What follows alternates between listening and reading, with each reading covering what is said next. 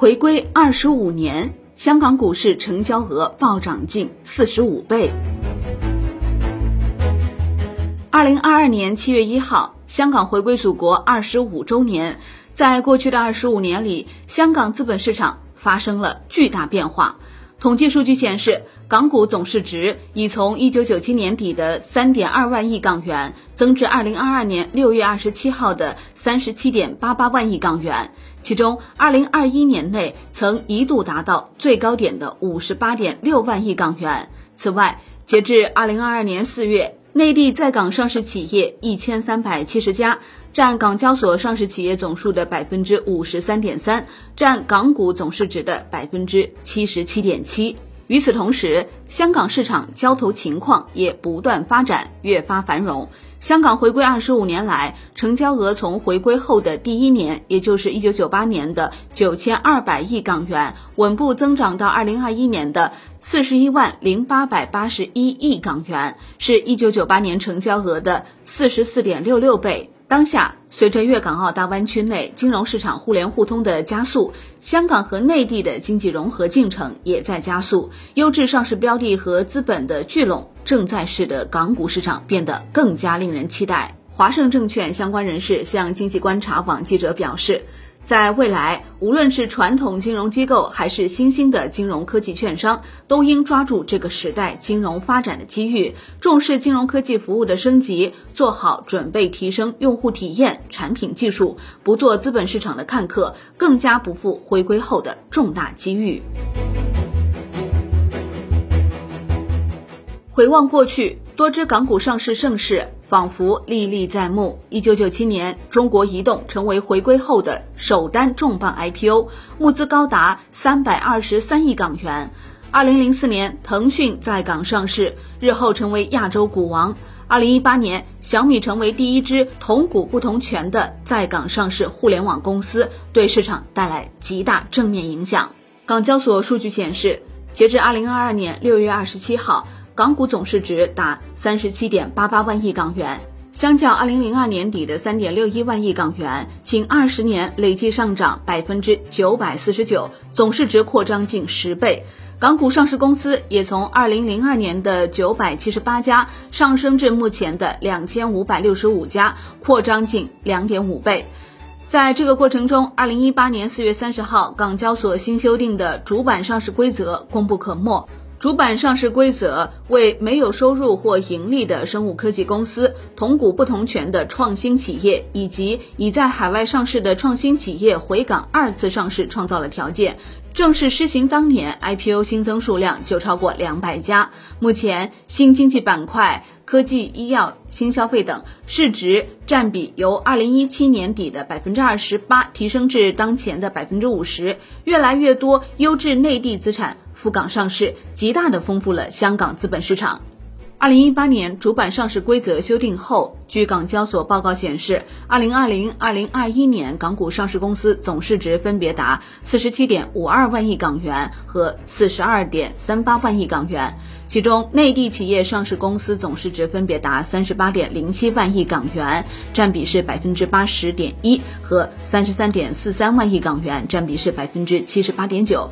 二零二零二零二一年港股上市公司总数分别为两千五百三十八和两千五百七十二，其中内地企业上市公司总数分别为一千三百一十九和一千三百六十八。实际上，在当前港股市场上，中资上市公司数量已经占到半壁江山。与此同时，香港回归以来的二十五年间，恒生指数整体呈震荡上行态势。一九九六年底，恒生指数位于一万三千四百五十一点，截至二零二二年六月二十七号，恒生指数位于两万两千二百二十九点，累计上涨百分之六十五。值得一提的是，广发控股香港相关人士向经济观察网记者指出，从投资者结构来看，截至到二零二二年六月二十八号。自沪港通、深港通开通以来，南下资金累计净买入已达到二点三八万亿港元，港股通成交占主板比重达百分之十四点六二。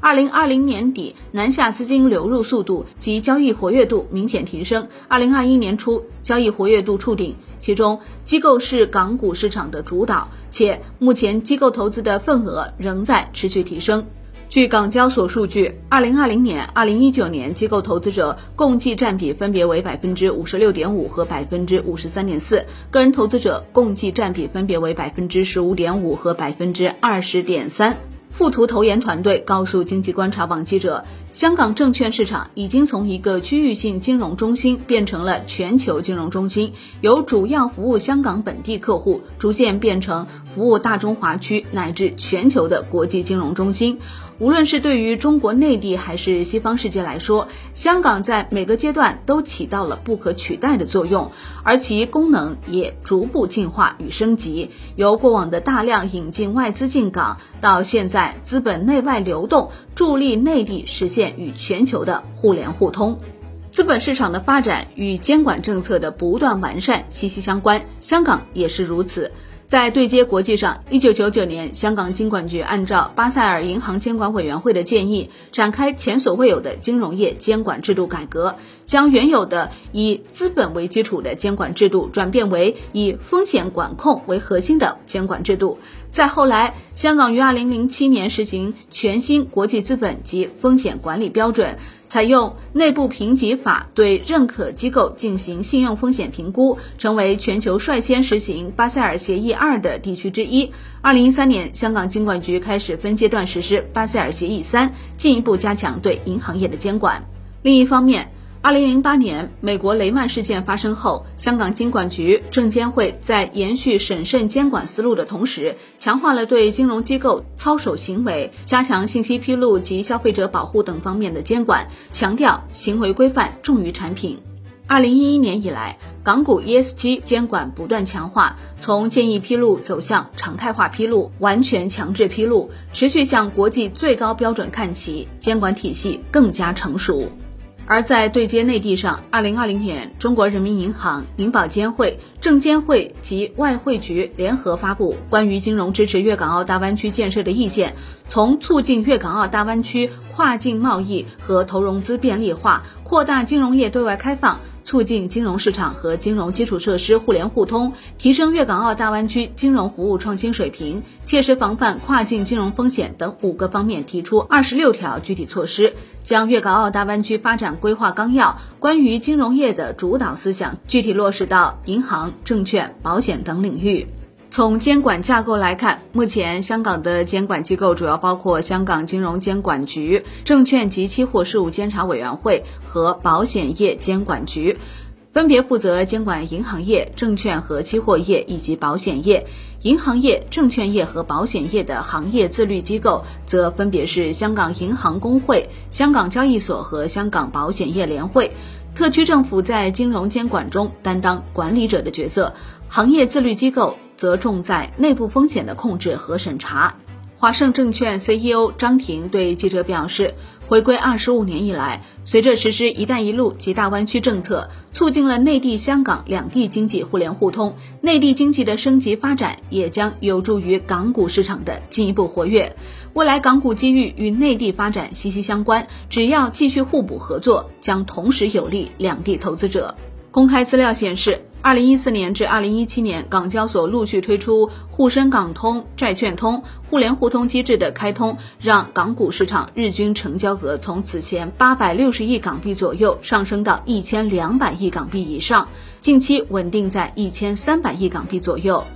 值得关注的是，得益于中国经济的快速发展，以及内地与香港互联互通的不断深入，在港耕耘三十余载的中资券商，也在近十年的时间里成为了香港金融市场上的中坚力量。广发证券发展研究中心在相关研报中指出，若按产品和客户归属地来划分矩阵，中资券商国际化业务发展的通常路径为：初期战略包括帮助内地客户开拓海外业务和帮助海外客户投资中国两大主线，然后基于一定的发展成果金额客户基础后，全面探索海外市场。从业务板块来看，目前上市香港中资券商的业务主要可以分为五大板块：经纪业务一二号牌，投行业务六号牌，资产管理业务九号牌，贷款及融资八号牌和金融产品、做市及投资业务。广发证券进一步指出。中资券商香港业务的快速发展，正是得益于中国客户海外配置需求的提升，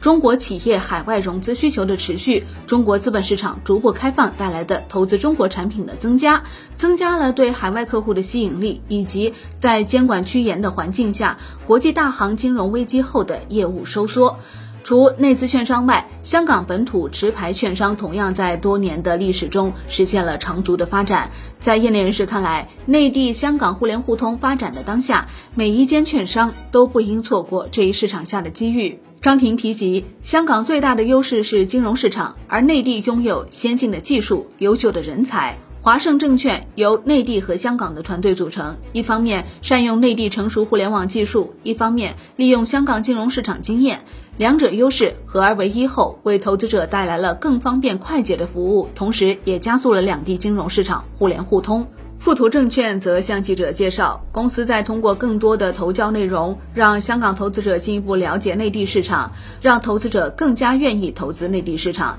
同时，公司不断致力于提升用户体验，将信息、投教、交流、交易各个层面都能够流畅衔接，形成更加高效的循环。希望利用科技的力量，让香港投资者能够以多形式、多方面的角度，更加了解内地市场。张婷表示。随着内地新经济企业的发展以及内地人均 GDP 的上升，境外资产配置已成大趋势。尽管近年环球股市波涛汹涌，但随着今年中国推出一系列稳经济政策，中概股回流，越来越多的明星基金经理看好港股市场，香港市场未来将有更多值得期待的机遇和财富。好的，以上内容来源经济观察网，由万德基金制作播出，感谢您的收听，也欢迎您关注转发哦。我是林欢，财经头条，我们再会。